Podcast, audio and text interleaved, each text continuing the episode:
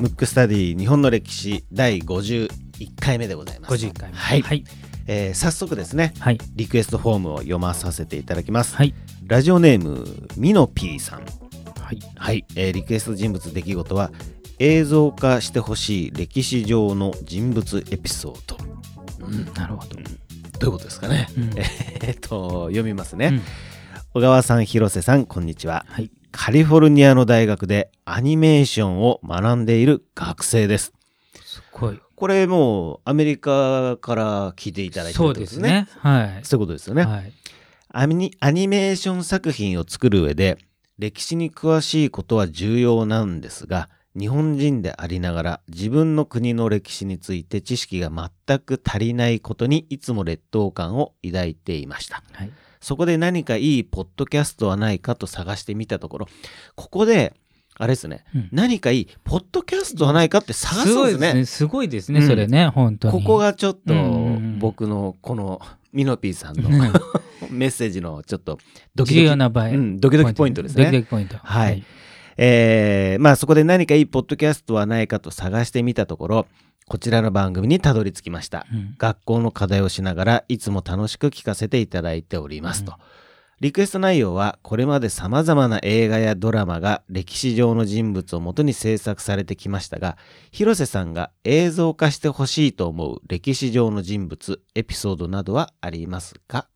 特に自分は現在アメリカにいますので信長と安家のような日本人と外国人との間のエピソードであまり知られていないと思うものがありましたらぜひ共有していただきたいです。よろしくお願いいたしますと。なるほど。ミノピーさんありがとうございます。ありがとうございます、はい。ちょっとねリクエストに沿ってお話ししたいなとは思うんですけど、はい。ちょっと映像化までって言ったらあれですけど、まあ、うん。ちょっと外国の人とはい。ね、あの日本人の関わり合いっていうので言うと、うん。まあ何個かまあもちろんあるんですけども、はい。ちょっとね知られてない。これ多分映像化してもあまり面白くないところだとは思いますけど まあまずそう取っかかりとしてね、はい。えっ、とね遣唐使ってあったじゃん、はいはいはえっと日本から、うん。まあ、留学生みたいな形で当時の先進国の唐いから、うん。えっとまあ、文化とかね、うん。えっといいものを吸収しに行くという時に一、人あのね遣唐使の中で安倍の中丸っていう人がいる。あ聞いたことありますね。聞いたことあります、うん。うん。でその人はまあ普通に遣唐使で行ったんですけど、はい。あまりに優秀すぎて、うん。中国で、まあ、皇帝にお気に入りでうん。散々伸ばされて。うん。でまあ要するに中国でもう出世もしちゃって、うん。で本人はやっぱ日本に帰りたい、はい。えまあ、そのために来てますからね持ち帰って、うんだけど結局帰らせてもらえず、うん中国で骨をうずめたんですよ、えー。ぐらい優秀、うん。すごいですね。うん。やっぱりね遣唐使とか行くぐらいっていうのはもうね、エリート中のエリートが行くわけですよ、うん。日本の中で。でも、まあ、当たり前ですけど、うん。中国もうん。エリート中のエリートがまあ当時の都で長安にいるわけじゃないですか、そん中いても,、うん。もう話したくないぐらいだから多分飛び抜けた才能なんですけどね。あの名前ぐらい知ってても、うん。結局日本では功績ないのでうんあまりこうなんつうの知られてないというか、うん。うんでもそれぐらい優秀なんうですよ。ん。空海とかそこら辺と同じより前かな？前ね。だと思うんですね、うん。多分ね、えー、と奈良時代だと思うんですよ、はい。で空海平安時代なんで、うんうん。ちょっと前だと思うんですうよ、うん。ん。まあ、だからそういうのもあって、うん。遣唐使をこう、まあ、中国側も受け入れやすくなったのかもしれないね。優秀な人がいてるか。ら、うん、で前空海の時言いましたけど、うん。あの今で言う遣唐使とかっなて、うん。なんつうか普通の留学じゃないですか、はい。でもあの大体5隻ぐらいで行って、うん。2隻は沈没するわけですよ。そうですね、うん。死んじゃうってことですね。そうそうそう。だから今で言う、うん。もう本当火星に行きますぐらいうん。だからもうなんていうの大丈夫ここだから怖いレベルですよね、はいはい。あの死ぬ可能性がかなりある状態うでん。行きますから、だからなんつうのこう今の留学よりもちょっとこう、怖いというかそうですね。肝が据わってないうん。とダメだし、あともっと大義がないと、うんうん。例えば自分が知りたいレベルじゃなくて、うん。国の役に立ちたいとか、うん何かを本当に、えー、と伝えたいとか、うん。そういうのがないとやっぱちょっといけないですよね。ううん。ん怖い怖いですよね、まあ、そうそうそう。単純にね。単純に、ううん。ん例えば今だって、えっ、と、未開のね、うん。例えば、なんとか族みたいなところうにん。行ってこいみたいなね。うんまあ、アマゾンの中。うん。そしたらまず伝染病も怖いかもしれないし、はい。たどり着くまでも怖いし、うん。中で何をどうなってるかもわかんないじゃないですか。うん。そんな時代ですからね。いやいやいやいや、そうそう。ですね。安倍の中丸さん。あ安倍の中丸さん、うん。だよかったらちょっとね、調べていただければと思って、はい。あのとにかくあの日本では功績ないですよ、あうん。のそのまま、要するに若いうちに行って、うん。結局ね、40年ぐらい拘束されて、結局帰ってこれない、だからあの時代で40年だから、はい。うんだからもう結局帰れない、うん、になっちゃったんですうね。ん。あとはちょっと時代が、あの先に行って、はい。あの戦国時代。はい。意外とあの先ほどエピソードでやったはい信長と安家だはい。けありましたけど、うんその時って結構来てるんですよ外人がうんあの宣教師で、はい。あのその時まあ有名なフランシスコ・ザビエルから始まって、うんであの人たちイエズス会っていう人たちで、うん。でイエズス会っていうのはカトリックなんですけど、まあ、あの前ねラジオでも言ったように、うん。エリート軍団なんで、はい。エリート中のエリートなんですよ。うん。それがしかも遠くに行けば行くほど、まあ、エリートしか行けないっていうか、うん。じゃないとこう布教できないじゃないですか。はい。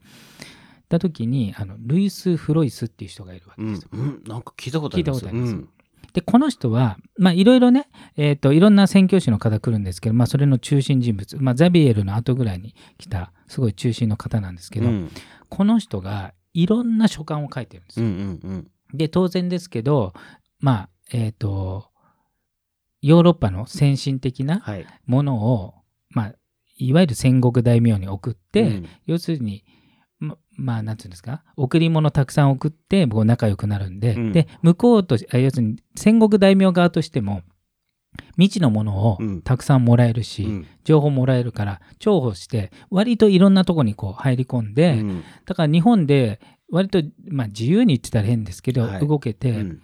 結構ね日記も残してるんですうよ。ん。でそこから日本人がどういう暮らしをしてて、うん。まあ、どういうものを好んでとかどどういうふうなあの考えを持ってたみたいな書いてあるんですね。うんでそれによると当時あれですよ。さっきから何回も言ってますけど、はい。イエズス会自体がヨーロッパの中のエリート中のエリートが見てうも、ん。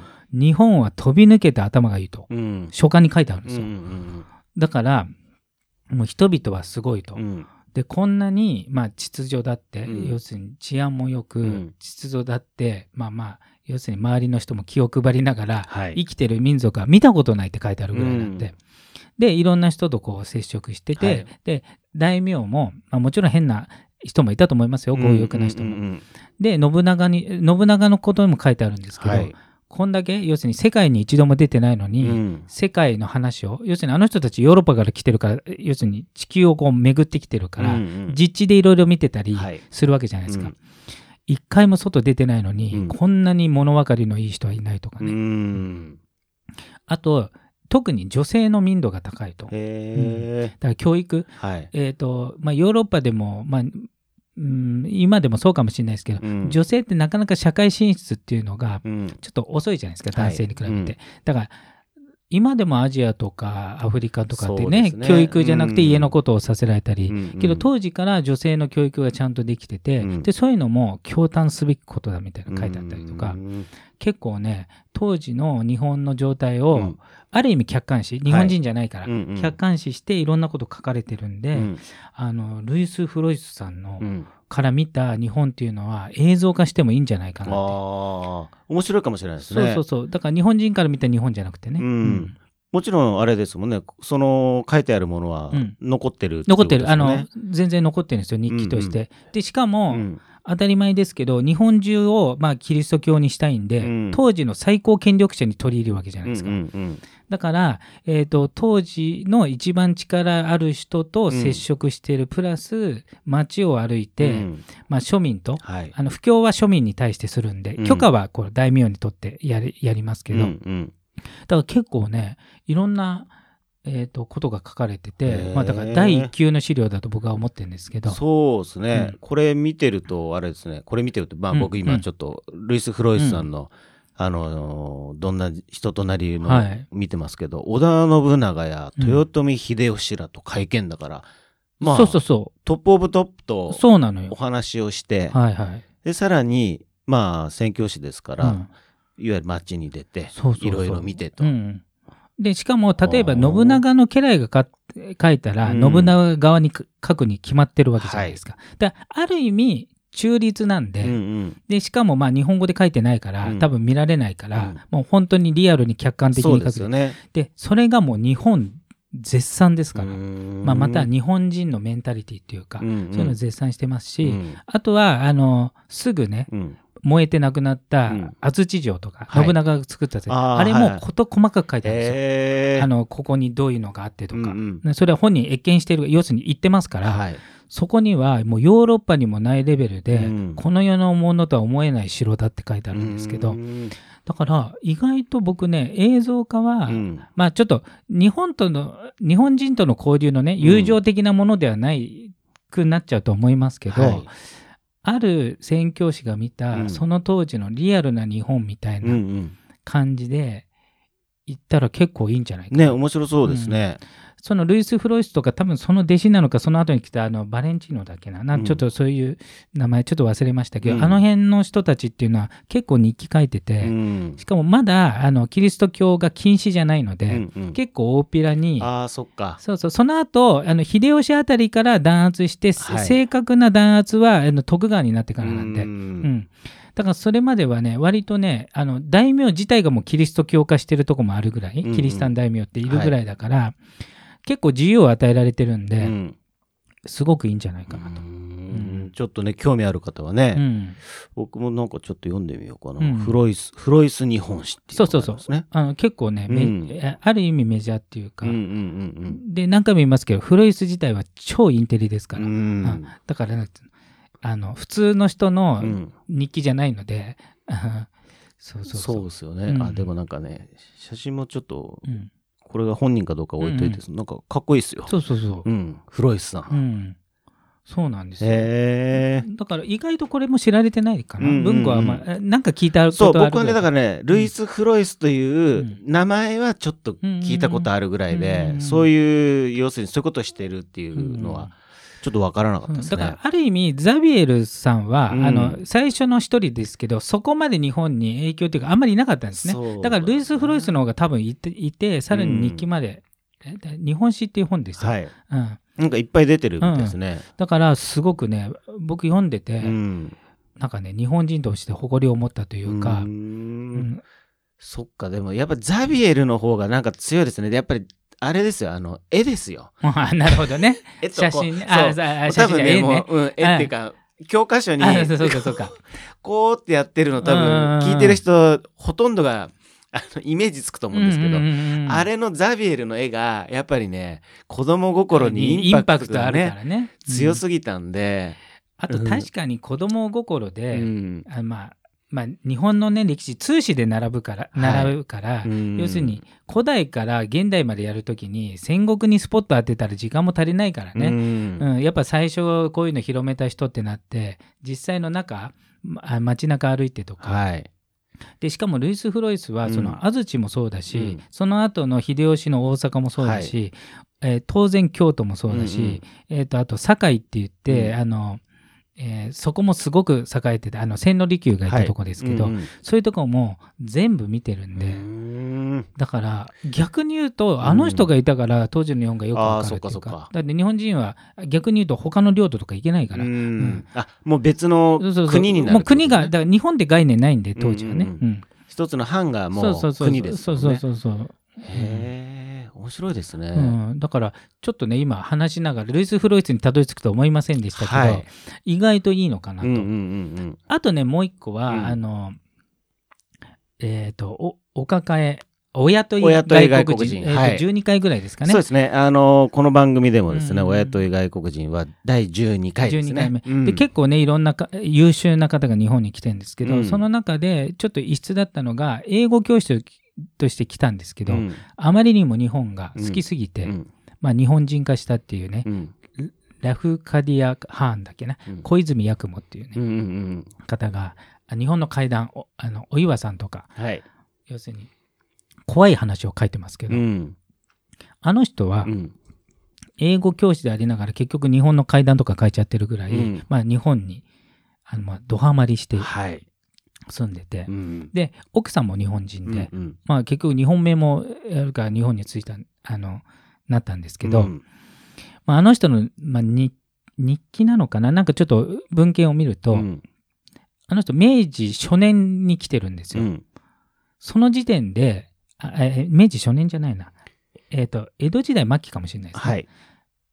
に来てて、うんもう明治の最初の段階で古き良き日本は終わったっていうぐらい。うん。そんぐらい急速に近代化、要するに欧米化しちゃってたのを、うん。外人、えっ、と、外人じゃない、えっ、と、外国人から見たら、うん。昔の日本はもっと良かったのに、みたいなね。うん。それぐらい民度が高いっていうか。うん。ね。うん。今の今だったらねもうどうなっちゃってるんですかね。今だったらもう日本じゃないでしょってそういうことですよね。だからヨーロッパと同じあのアメリカと同じになってんじゃんになってるかもしれない。このやっぱりヤクモさんは、うん。やっぱり明治前のうん。日本が好きだったっていうことなんですかね。そうですね。それはあれですかね。風景とか風景もそうだし、体あとそう体ですね。制もっていうことなんですかね、やっぱりこう、えー、と私がないという子がなくて、うん。もうなんか全体でものを考えるとか、うん。まあ、あと平和じゃないですか。うん。うんあの有名なのがあの薩摩藩に来た、はい。ウィリアムっていう医者かな、うん。なんかが薩摩には警察がいないと。まあいるんですけど、うんうん。いないと。それはなぜかっていうと、うん。犯罪者そのものがあんまりいないし、うん。いたとしても要するに周りの人がんまあなんていうのもうその人に対して、うん。まあ、自首を促なんていうんですかね、まあ、うん。要するに責任取れとはいなるから、い、ちいちその制度的にあんまりいらないっていうか、うん。うん。だからこう生き様が、えー、といろんなタイプがありますけど、うん。日本ってどっちかというとお天道様が見てる系じゃないですか、うんうんうん要するに誰かに言われなくても、うん。見てないところの行動大事ですよみたいな感じですけど、うん。他はどっちかというと見てなければいいんじゃないっていうか、うん。うんまあ、だから宗教発達するって話もありますけどね。うん。うん。そうそうそう。そういうとこありますよね。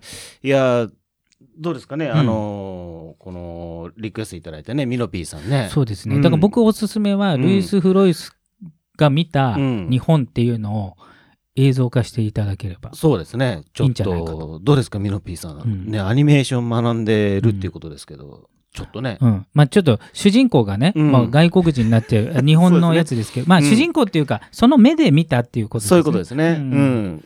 ちょっといいんじゃないかな。ね、面白いかもしれないですね。うんうんうんなんか、ちょっと違った覚悟のせん、えー角度の戦国時代。そうですね。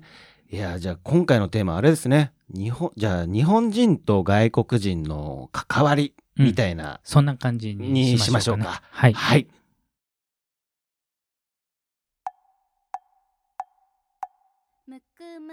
ラジオだべ？